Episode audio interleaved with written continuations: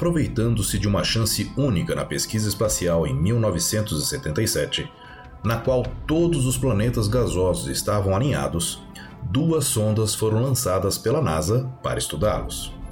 Elas são as sondas Voyager.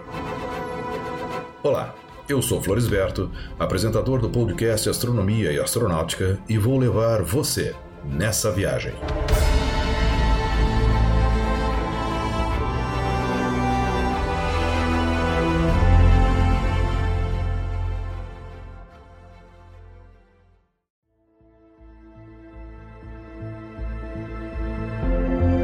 O programa Voyager foi planejado inicialmente para explorar os planetas Júpiter, Saturno e suas respectivas luas, mas posteriormente foi ampliado com a inclusão das primeiras explorações de Urano e Netuno, além do estudo do espaço após a órbita de Plutão. Isso ocorreu pelo fato de eles estarem dispostos de tal forma que uma nave viajando rumo aos confins do sistema solar poderia cruzar com todos os quatro planetas sem ter que alterar sua trajetória. As Voyagers foram lançadas por um foguete Titan 3 Centauro que possuía 50 metros de altura e pesava 635 toneladas, das quais 500 toneladas eram combustível.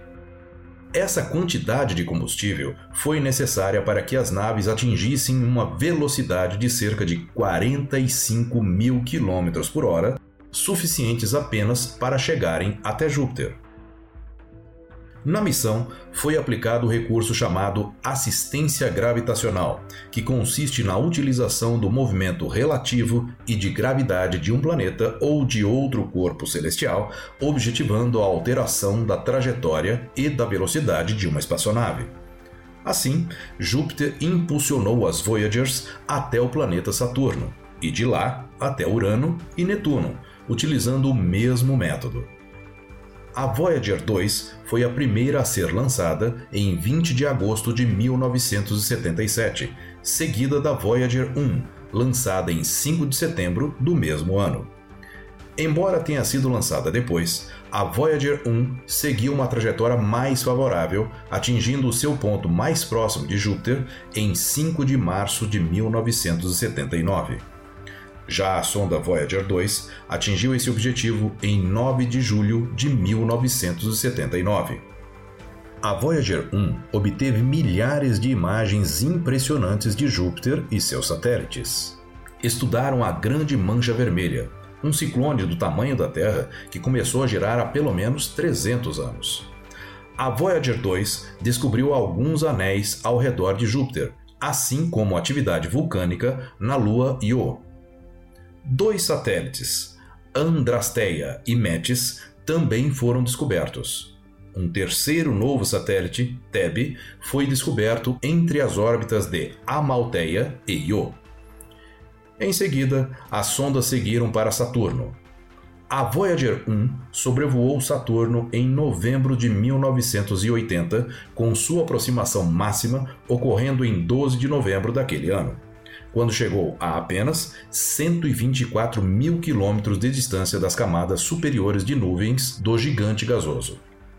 Com a descoberta de uma atmosfera gasosa e densa na superfície de Titã, os controladores da missão Voyager no laboratório de propulsão a jato elegeram a Voyager 1 para fazer uma aproximação de Titã. A nova trajetória, incluindo o sobrevoo de Titã, causou uma deflexão gravitacional que acabou enviando a Voyager 1 para fora do plano da eclíptica, encerrando assim a fase planetária da missão. Já a sonda Voyager 2 visitou Saturno no dia 25 de janeiro de 1981, quando se aproximou a uma distância de 101 mil quilômetros da superfície do planeta.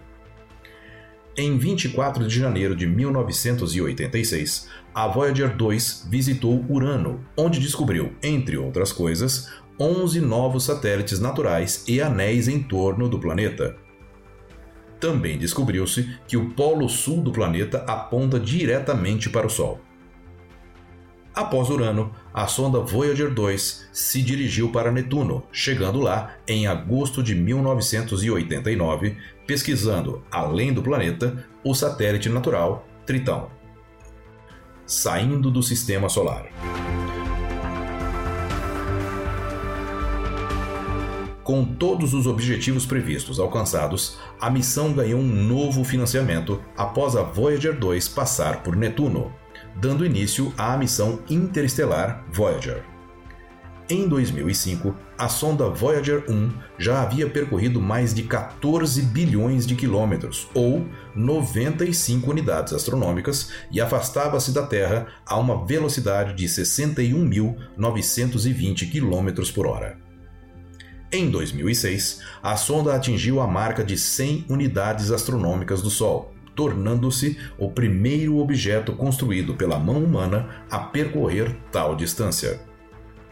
No final do ano de 2010, ela se tornou o primeiro artefato humano a chegar à fronteira do sistema solar, a uma distância de 17,3 bilhões de quilômetros do Sol.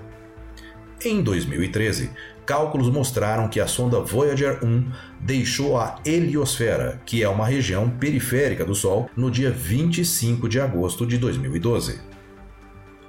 Já a sonda Voyager 2 atingiu, em 2010, uma distância de 92 unidades astronômicas do Sol.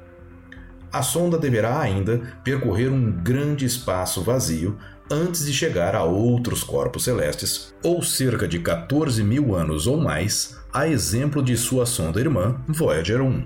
Daqui a 296 mil anos, ela passará a 4,3 anos-luz da estrela Sirius, a estrela mais brilhante do céu noturno.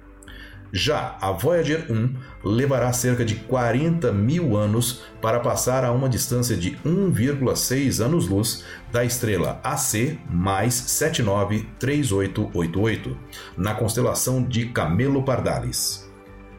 Em 9 de agosto de 2020, a Voyager 1 estava a uma distância de cerca de 22 bilhões de quilômetros do Sol e a Voyager 2 a uma distância de 18 bilhões de quilômetros. Uma equipe de profissionais dedicados, hoje reduzida a apenas 10 pessoas, monitora a comunicação de dados com as sondas Voyager 1 e 2, 16 horas por dia. As sondas transmitem sinais de forma ininterrupta para a Terra desde 1977, graças ao gerador termoelétrico de radioisótopos de alta longevidade. Estima-se que elas continuarão mantendo contato com a Terra até o ano 2030, ou seja, 53 anos após o lançamento. As sondas têm anexados à sua parte externa um disco fonográfico de cobre folheado a ouro de 12 polegadas, intitulado Sounds of Earth, ou Sons da Terra, com 1 hora e 30 minutos de música e alguns sons da natureza do planeta Terra. O disco traz instruções de uso e a frase For Makers of Music of All Worlds and All Times, ou seja, para produtores de música de todos os mundos e todos os tempos. O objetivo do disco é levar dados da Terra para uma possível civilização extraterrestre. Eu sou Floresberto, produzi e apresentei este podcast Astronomia e Astronáutica. Até a próxima viagem.